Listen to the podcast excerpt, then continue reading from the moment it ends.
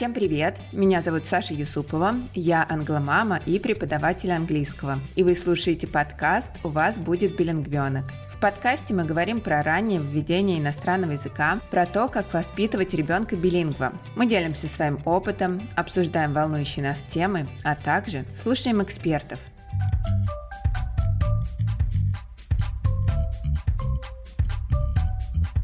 И сегодня у меня в гостях снова Наталья Микоева, билингвальный логопед, кандидат педагогических наук, преподаватель русского как иностранного, автор книги по развитию языковой интуиции и лингва-коуч для многоязычных родителей.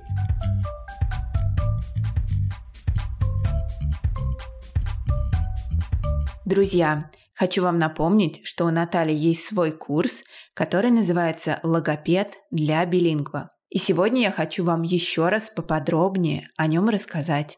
Кому он подойдет? В первую очередь родителям, воспитывающим билингвального ребенка или планирующих дать своему ребенку несколько языков, а также специалистам, работающих с русскоязычными детьми за границей и всем, кто готов работать над сохранением и развитием языков в семье. Думаю, вы согласитесь, что каждый родитель, решивший воспитывать билингва, хочет достойно пройти этот путь, чтобы в итоге ребенок смог получить все те классные преимущества, которые дает многоязычие в этом мире. Конечно, это в первую очередь возможность жить, учиться и работать там, где хочется, а также развитый интеллект, креативные и адаптационные способности.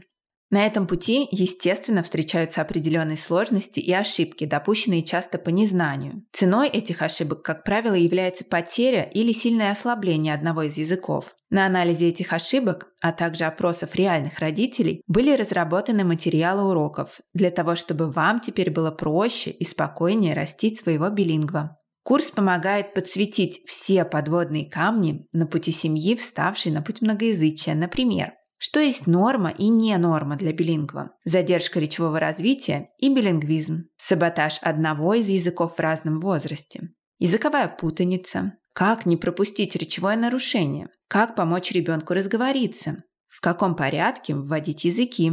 На каком языке обучать грамоте? Какую языковую стратегию выбрать и многое другое. Если вам что-то отозвалось, то советую заранее пройти курс «Логопед для билингва». Он состоит из трех модулей, включает домашние задания и обратную связь от педагога. В каждом модуле последовательно раскрываются темы про речевое и языковое развитие билингва от рождения до подросткового возраста. Таким образом, вы точно изучите весь материал, сможете применять его успешно в дальнейшем жизни и избежите досадных ошибок в воспитании. Курс «Логопед для билингва» длится три недели. У него демократичная цена, а слушатели подкаста смогут получить 20% скидку по промокоду «Билингвенок» большими латинскими буквами. И главное, благодаря курсу вы сможете сохранить не только языки, но и добрые доверительные отношения с ребенком. Информация о том, как приобрести курс и промокод будет в описании к этому выпуску.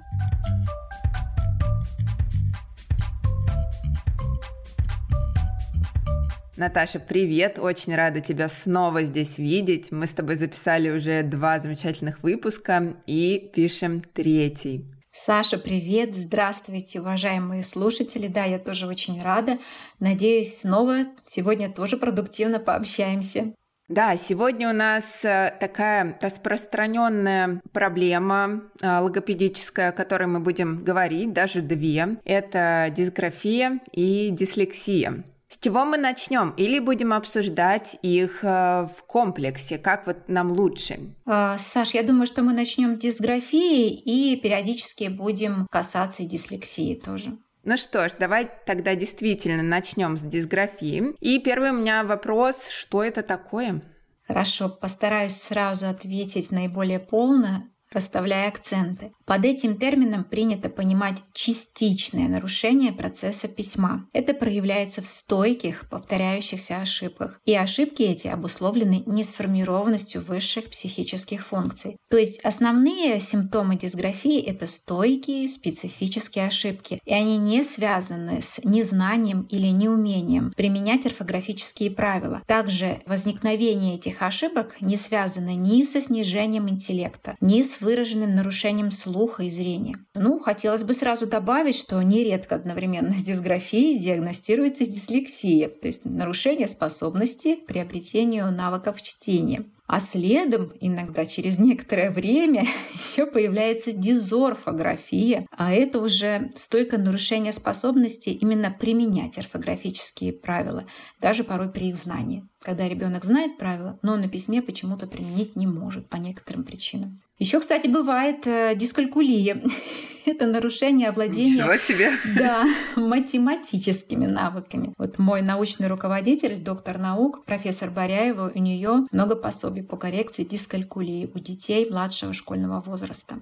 Это когда не имеет возможности ребенок посчитать, Грубо говоря, да, этот процесс затягивается и имеет какие-то странные повторяющиеся ошибки. Это не лень, это не снижение интеллекта, как уже было сказано. Ну, конечно, тоже в некоторой степени может влиять снижение познавательных процессов, но у этого нарушения своя как бы природа. Как вообще это выявить? Как понять, что это действительно не лень? Потому что наверняка, если родители с таким столкнутся, да, что он не так пишет, да, ребенок не так читает или что-то еще, или не такие у него математические способности, он будет думать, ну, надо репетитора, ну, надо вот работать работать над этим, надо заниматься больше, значит. Вот, как вот различить, это действительно вот заболевание, да, действительно отклонение, либо это просто так жизнь сложилась, действительно лень. Но поначалу родители, видя эти ошибки, конечно, пытаются как-то помочь ребенку. Потом, наверное, терпение заканчивается, да, они думают, ну уже пора бы, а никак не получается. Ошибки начинают укрепляться и проявляться в тех местах, ну что, казалось бы, как можно написать, там было бы слитно предлог или оторвать уже приставку от слова. Поначалу это проявляется как, в принципе, просто нарушение, некоторое замедленное овладение навыком письменной речи. Потом, ближе к концу первого класса, родители уже видят, что ребенку действительно сложно. Во втором классе, даже ближе ко второму полугодию, уже учитель обращает внимание родителей на то, что ребенку сложно. И хорошо, что если учитель знает о существовании дисграфии и дислексии и с пониманием к этому относится, потому как не все преподаватели осведомлены, так скажем, и обращают на это внимание. Например, в классе моего сына учительница как раз-таки забила тревогу во втором классе, и я приходила как логопед, читала лекцию родителям на собрание, что такое дисграфия, что такое дислексия, чтобы они имели наперед уже представление, потому что учитель, благодаря своему опыту, видела, что детки не справляются со школьной программой ввиду наличия вот таких вот специфических ошибок. А в третьем классе дисграфия расцветает, и к ней, как правило, добавляется, вот я уже упомянула, дизорфография, когда уже должен быть накоплен багаж определенных правил, и ребенок вроде бы и знает их, но он не может их применить. То есть мы видим и дисграфические ошибки, и множество странных таких грамматических ошибок, которых ну, можно было бы избежать. Плюс еще почерк. Как правило, он тоже страдает, да. Опять у меня тоже в мыслях всплывают а, мои ученики. У меня просто их было очень много, получается, да, там на протяжении 13-14 лет. И действительно, вот был у меня, да, такой мальчик, и я думала, что с тобой не так. Но это было давно. Я понимала, что он знает правила, он у него вообще все хорошо. Но, во-первых, он очень плохо писал, это почерк. Во-вторых, все знания применить он не мог. Ну, он вообще не мог никакие знания применить именно на письме. Притом в речи я не слышала этих ошибок, но как только мы переходили к письму, что-то перещелкивало. Но я вот только сейчас в процессе нашего с тобой разговора осознаю, что возможно, возможно, нужно было что-то как-то проверить. Вот, потому что действительно, когда не хватает опыта у преподавателя или просто, ну, ну не сталкивался, все-таки дисграфия, дислексия, никто нам про нее не рассказывает в университетах, да, это логопедическая тема. И как с ними работать, с этими детьми, нам тоже никто не рассказывает. Поэтому, когда мы сталкиваемся с таким учеником, мы думаем, что? Что не так? Наверное, я не так объяснил. Наверное, что-то не так.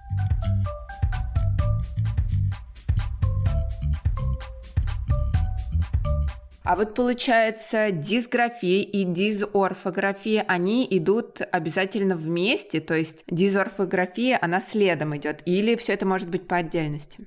Как правило, по опыту работы, вот такая вот триада чаще всего бывает. Это третий, четвертый класс. Если никакой коррекционной программы не проводилась, не применялась по отношению к ребенку, то есть это дисграфия иногда, но не всегда дислексия, либо просто особенности какие-то чтения, и дизорфография плюс еще почерк. Классическая картина, так скажем. Просто зависит от степени проявления. Бывает э, как бы в такой вот смазанной форме или, например, отдельный вид дисграфии оптической. Тогда, может быть, и нет других проблем, потому как разные причины вызывают дисграфию она как бы не одна, есть э, подвиды ее, так скажем.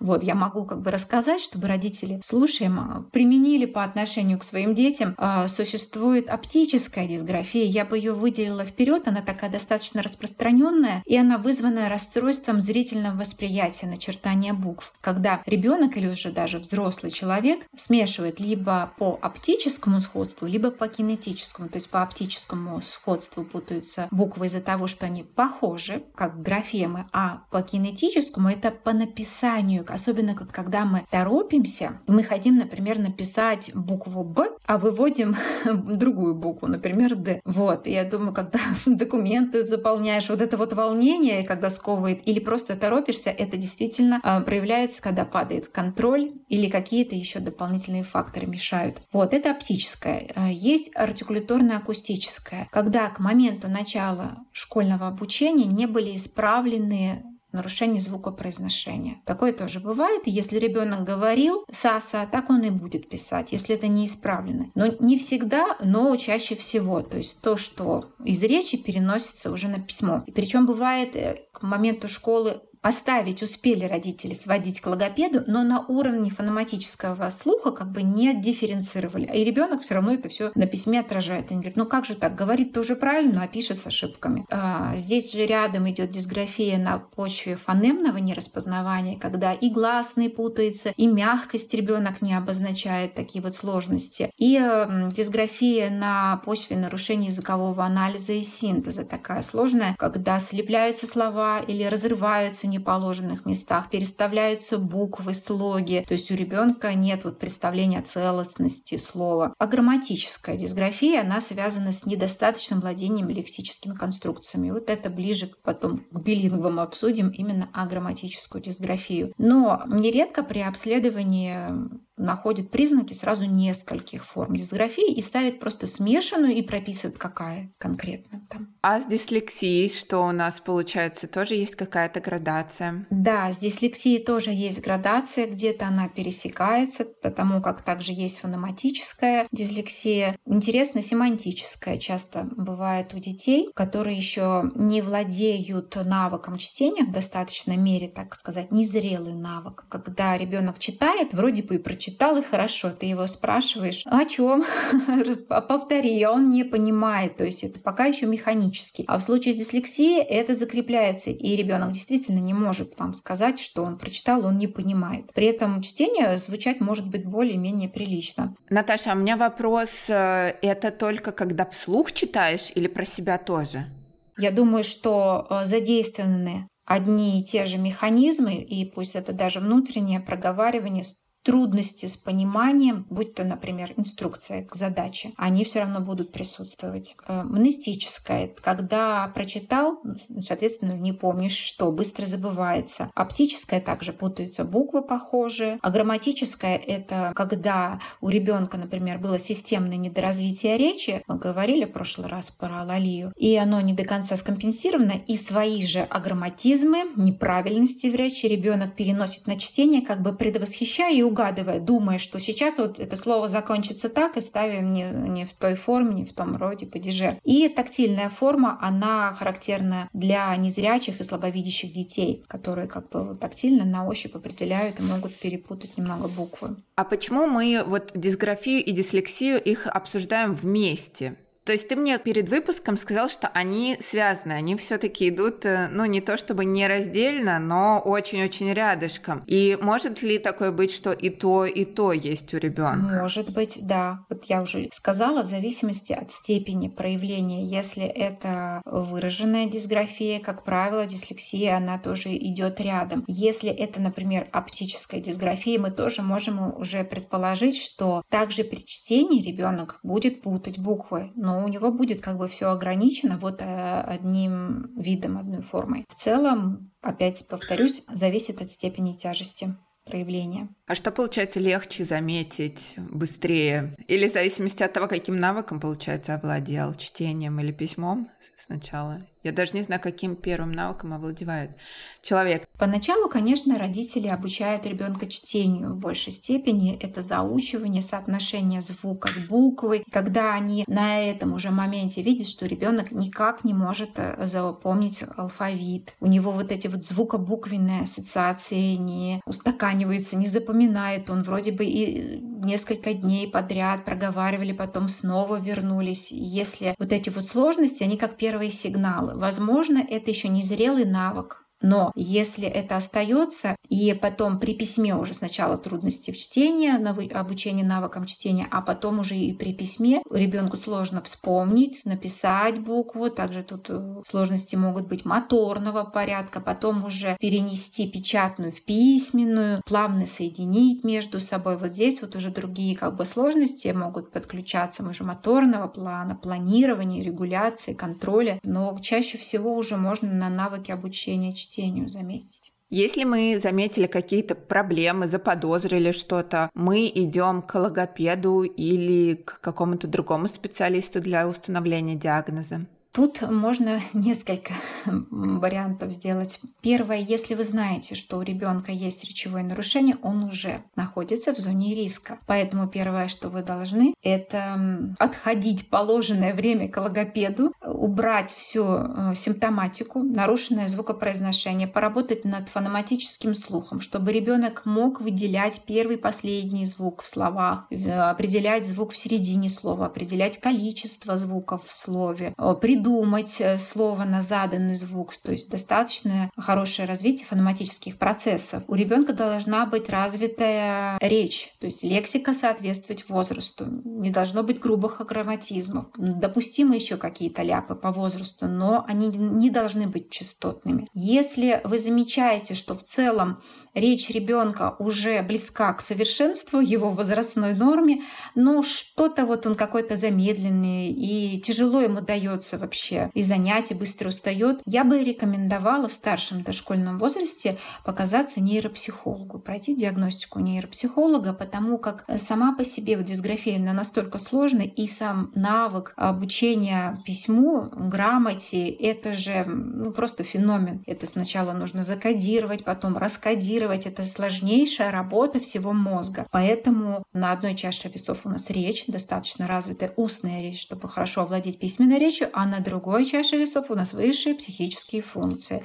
И если вы переживаете, обратитесь к нейропсихологу. Далее, если мы говорим про школы, и уже учитель обращает наше внимание на то, что у ребенка такие своеобразные ошибки, как правило, бывает и от учителя идет. То есть на уровне школы обращаются к логопеду, логопед на логопункте берет ребенка на занятия, занимается с ним. Также рекомендует посетить невролога. Иногда первый раз посещая невролога, э, хороший невролог тоже просит, принесите, пожалуйста, тетради. Вот мне это нравится, то есть такой системный подход к ребенку. Мама приносит тетрадь, он смотрит, говорит, у вас дисграфия, вот он, да, и также он главный, кто имеет полное право написать, э, что у ребенка дисграфия, назначит соответствующее лечение. Э, так же, как и когда попадают к логопеду, логопед тоже пишет, какая дисграфия, чем вызвана, объясняет родителям, и как работать, и план коррекционной работы составляет. Понятно. Я очень рада, что мы упомянули нейропсихологию и нейропсихолога, потому что я считаю это прям неотъемлемой частью диагностики ребенка, даже если он абсолютно здоров. То есть лучше перебдеть чем недобдеть. Вот, например, я Рому водила, когда ему исполнилось три, потому что, насколько я помню, нейродиагностика проводится с трех лет, ну, с трех плюс. Хочу его повести перед школой, не знаю, как это получится здесь, в Канаде. Ну, в любом случае, мы будем приезжать приезжать в Москву, и если что, да, там есть очень хороший центр, который рекомендовала психолог, с которой мы записывали э, выпуск про протесты. Да, если вам интересно, э, можете написать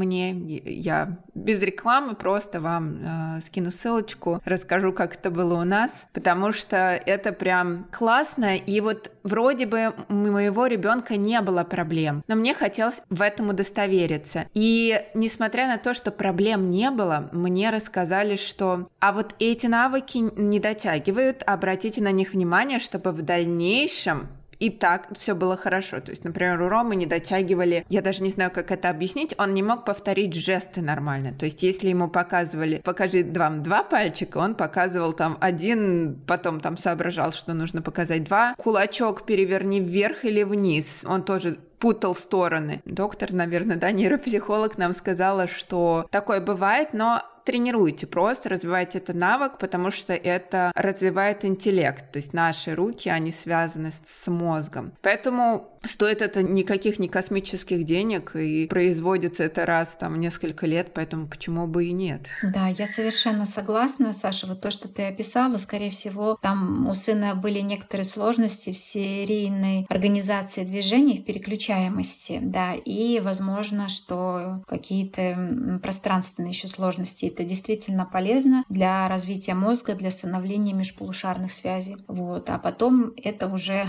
пространственное мышление, чтение, это правильное употребление предлогов, это математические базовые операции, там все завязано на самом деле. И я тоже сегодня, как мама девочки пять с половиной лет моей средней, когда я освежала материалы в памяти, у меня стоит дилемма, когда ее вести в школу в следующем году или все-таки через годик. А, я так думаю, так, надо посетить нейропсихолога, хватит тянуть.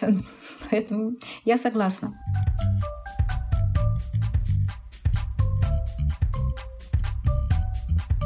Ребята, пришло время поделиться с вами еще одним классным подкастом, который называется «Инструкция к применению». В нем о саморазвитии и поиске себя через чтение, об отношениях с собой и окружающими. Раз в неделю ведущая подкаста Лина делится прочитанными книгами, личным опытом и вкладывает в каждый выпуск проверенные рекомендации а раз в месяц зовет эксперта на беседу о его пути к профессии и поиске своего призвания. Если вы любите книги, хотите развиваться и лучше понимать себя, очень рекомендую послушать этот подкаст. Коротенькие заметки о книжном и важном от очень искренней девушки Лины. Подкаст «Инструкция к применению» можно послушать на всех доступных площадках, а ссылку вы найдете в описании к этому выпуску.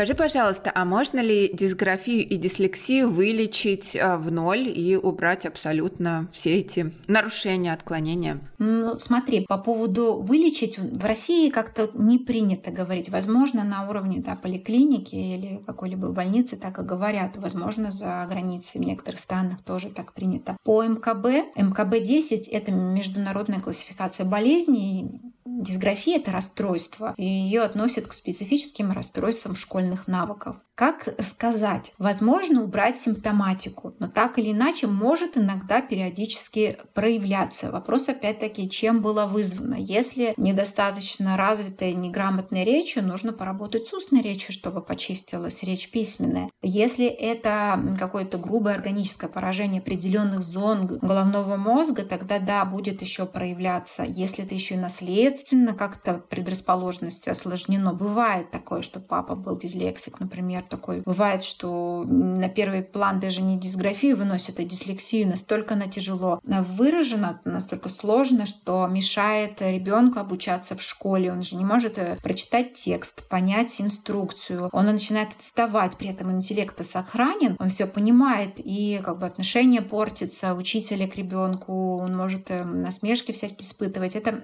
как бы тяжело. Но я в пример привожу всегда известных дислексиков, э, начиная там Леонардо да Винчи, который писал вообще зеркально. Маяковский был дислексиком, он дисграфиком. Но это заметно по его текстам, да? да? И это сказалось тоже на самом деле на вот таком речитативе. И друг ему проставлял запятые. Кошмарно неграмотным был Ганс Христиан Андерсон. Его рукописи возвращали обратно, потому что это был просто дремучий лес. Он как бы в голове вынашивал свои сказки. А так же, как Уолт Дисней тоже был очень неграмотный. Вы просто за отдел журналистики убрали Том Круз, например, он постоянно всю жизнь борется со своей дислексией, и как он считает, что он достиг хороших результатов, он ее поборол. То есть это такая работа. Мерлин Монро очень стеснялась этого. Она боялась выступать на конференциях, там, отвечать на вопросы, некоторые такие сложные заикалась. Это проблема на самом деле не до конца еще изученная. Много есть разных научных статей, постоянно ее изучают, углубляются, почему, чем вызвано, какие зоны страдают. И сейчас мне вот мы за затронули э, нейропсихологию, мне еще близок подход Татьяны Васильевны Ахутиной. Она выделила свои формы как нейропсихолог э, дисграфии, и где как раз-таки тесно переплетаются именно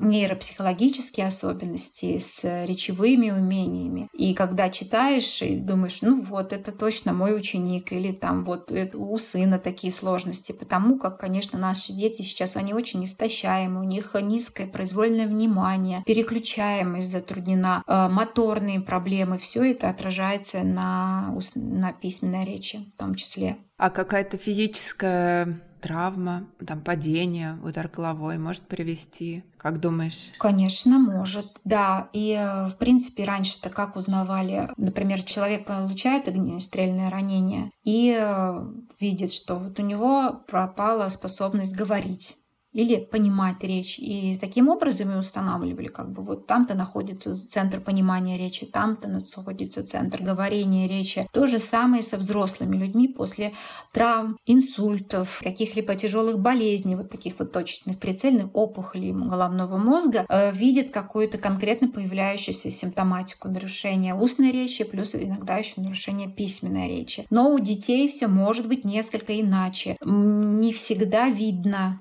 это будет. И это скорее как нарушение именно э, слаженной работы определенных центров, возможно, такое. Почему все сейчас говорят о том, что нужно, чтобы была хорошая межполушарная организация у ребенка, чтобы левое и правое полушарие работали содружественно, чтобы межполушарные связи были. Поэтому все эти балансиры, тренажеры, нейрогимнастические сейчас стали очень популярны, они как бы и на это тоже направлены. Буду следить тогда за своим романом, потому что он э, в 9 месяцев у меня получил серьезную травму головы. Он упал с кровати со взрослой. Я в блоге об этом много рассказывала. Перелом черепа у него был, ушиб головного мозга. Все это очень э, долго срасталось и так, и бы вроде бы срослось, но на черепе у нас все равно у него осталось, ну, не трещина, это как сказать, шарам, что ли, вот этот костный на нарост. Я думала, что это сгладится все и уйдет, и мы забудем про это, но на каждом снимке, да, это видно, и, к сожалению, я об этом помню. Это одна из причин, по которой я повела его к нейропсихологу, проверить, все, все, все ли работает. Ну,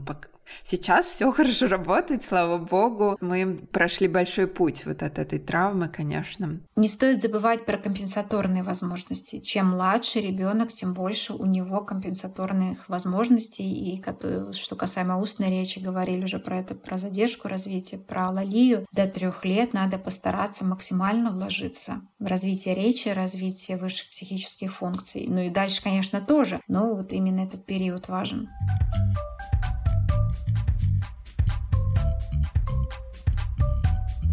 Ну что, давай перейдем к билингвам, проговорим, как э, эти проблемы отражаются у билингвов, как искусственных, так и естественных. И э, если мы говорим об обучении языку, можно ли, в принципе, его учить, если у ребенка дисграфия, дислексия? Касаемо билингвов, как всегда, тут своя отдельная история. Отдельно стоят а, не нарушения письма, нет там прям такой градации выделения такого, но все-таки причина нарушений письма при билингвизме, она прописывается отдельно. И тут нужно разбираться постепенно. Во-первых, если у ребенка билингва есть нарушение чтения и письма, мы сначала должны разобраться, а были ли у него нарушения устной речи, они скомпенсированы или нет и в какой степени это, как мы уже проговорили, влияет. Далее, если с речью разобрались, каков у него нейропсихологический статус вот то, что мы говорили, возможно, там есть недоразвитие определенных высших психических функций. Здесь разобрались, посмотрели. Далее мы переходим к тому, что представляют собой его языки.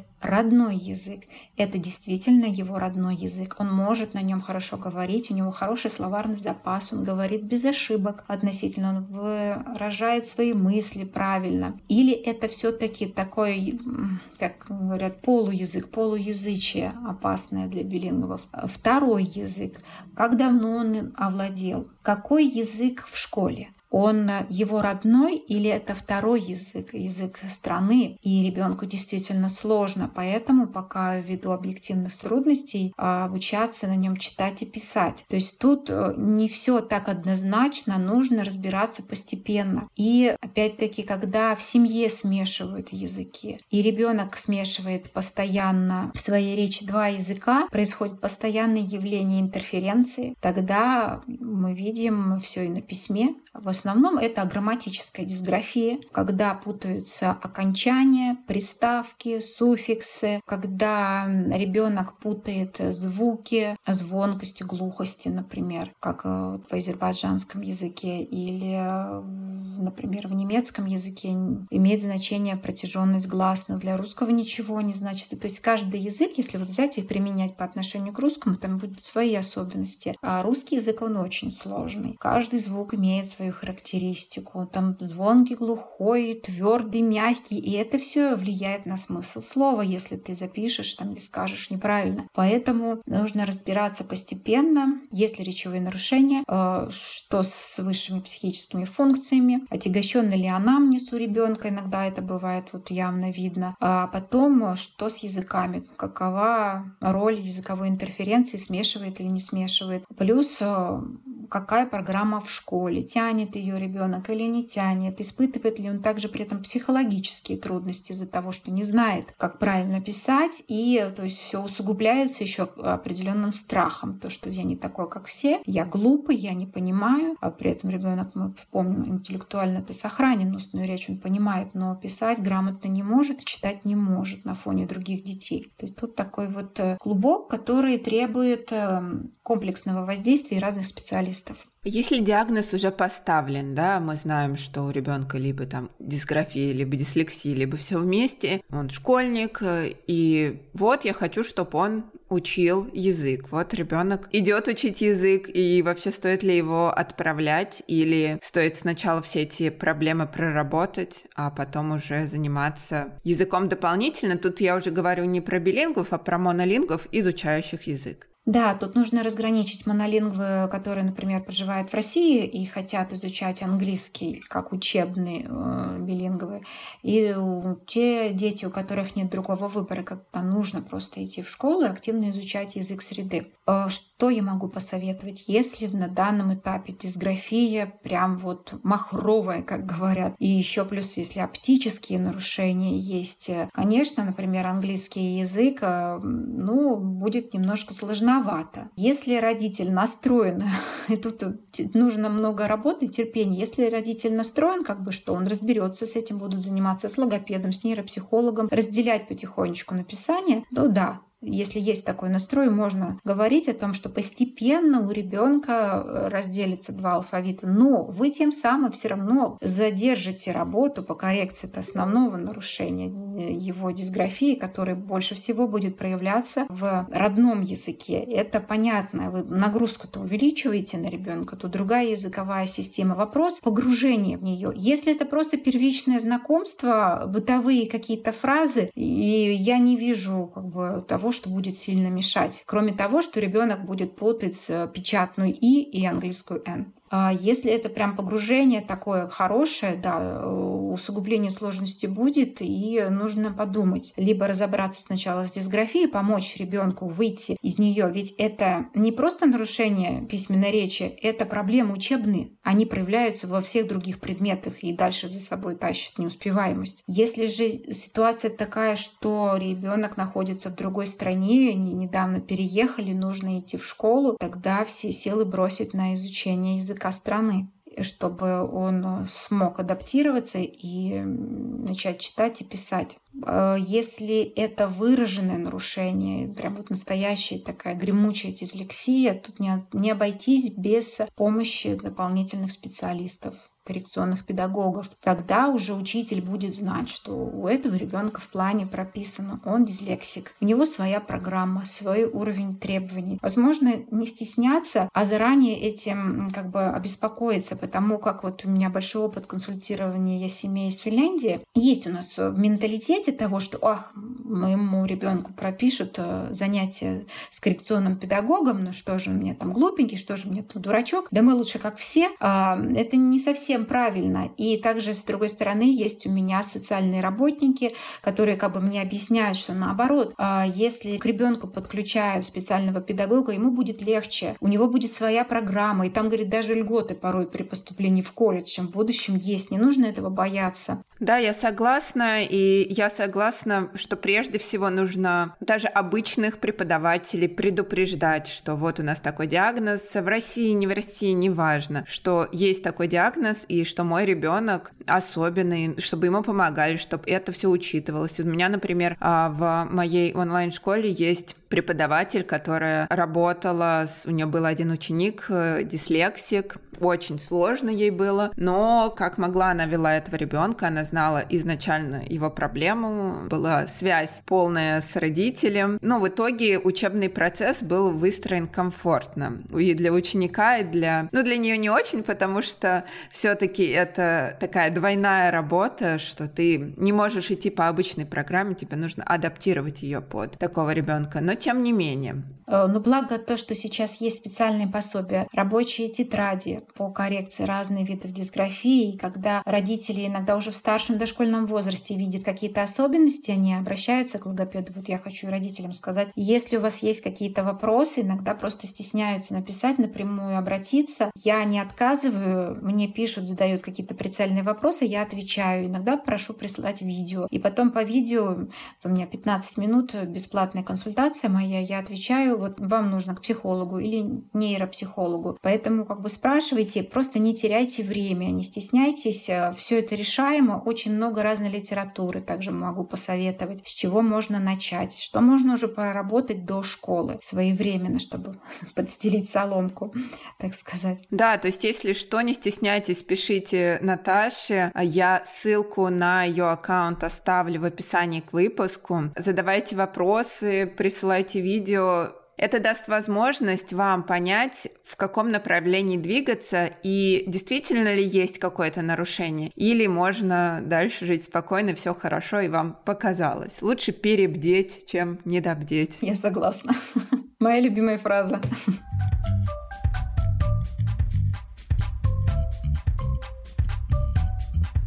Наташа, спасибо тебе большое. Я думаю, что мы так все уже обсудили. Если остались, опять же, какие-то вопросы, пишите Наташе, пишите мне. Мы всегда открыты к общению. Все ссылки я оставлю в описании. Наташа, есть что-то, что ты еще не сказала нам или я у тебя не спросила и хотелось бы добавить? Возможно, некоторые родители, особенно тех детей, кто собирается в школу, сейчас занервничали, подумали, ну, наверное, моего ребенка дисграфия, вот он тот и тот, он зеркалит. Я хочу как бы успокоить, сказать все таки все-таки не у всех она находится, обнаруживается.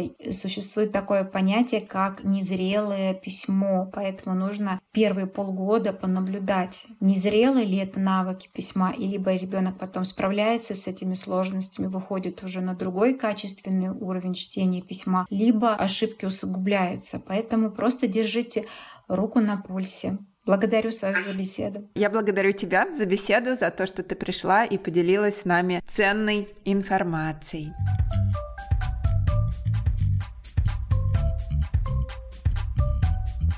Друзья, подписывайтесь на мой подкаст на всех платформах. Apple Podcast, CastBox, Google Podcast, Pocket Cast, Яндекс.Музыки, Spotify, а теперь еще ВКонтакте и на Сберзвуке. Ставьте звезды подкасту в Apple и сердечки в CastBox и Яндекс.Музыке, а также оставляйте свои комментарии, чтобы как можно больше людей, интересующихся ранним введением иностранного языка, могли нас послушать. Подписывайтесь на меня в соцсетях, найти меня можно по нику alexa.t Teacher. Также подписывайтесь на Наташу. Все ссылки я оставлю в описании к этому выпуску. Если вы хотите записаться ко мне на занятия по английскому или в онлайн-школу к моим преподавателям, а также в разговорный клуб, можно это сделать, написав мне лично в Телеграме. Если вам понравился этот эпизод, вы можете поддержать подкаст донатом по ссылке в описании. А если вы хотите посотрудничать со мной, напишите мне в Телеграм. Всем хорошего дня, спасибо, что нас послушали и до встречи в новых выпусках.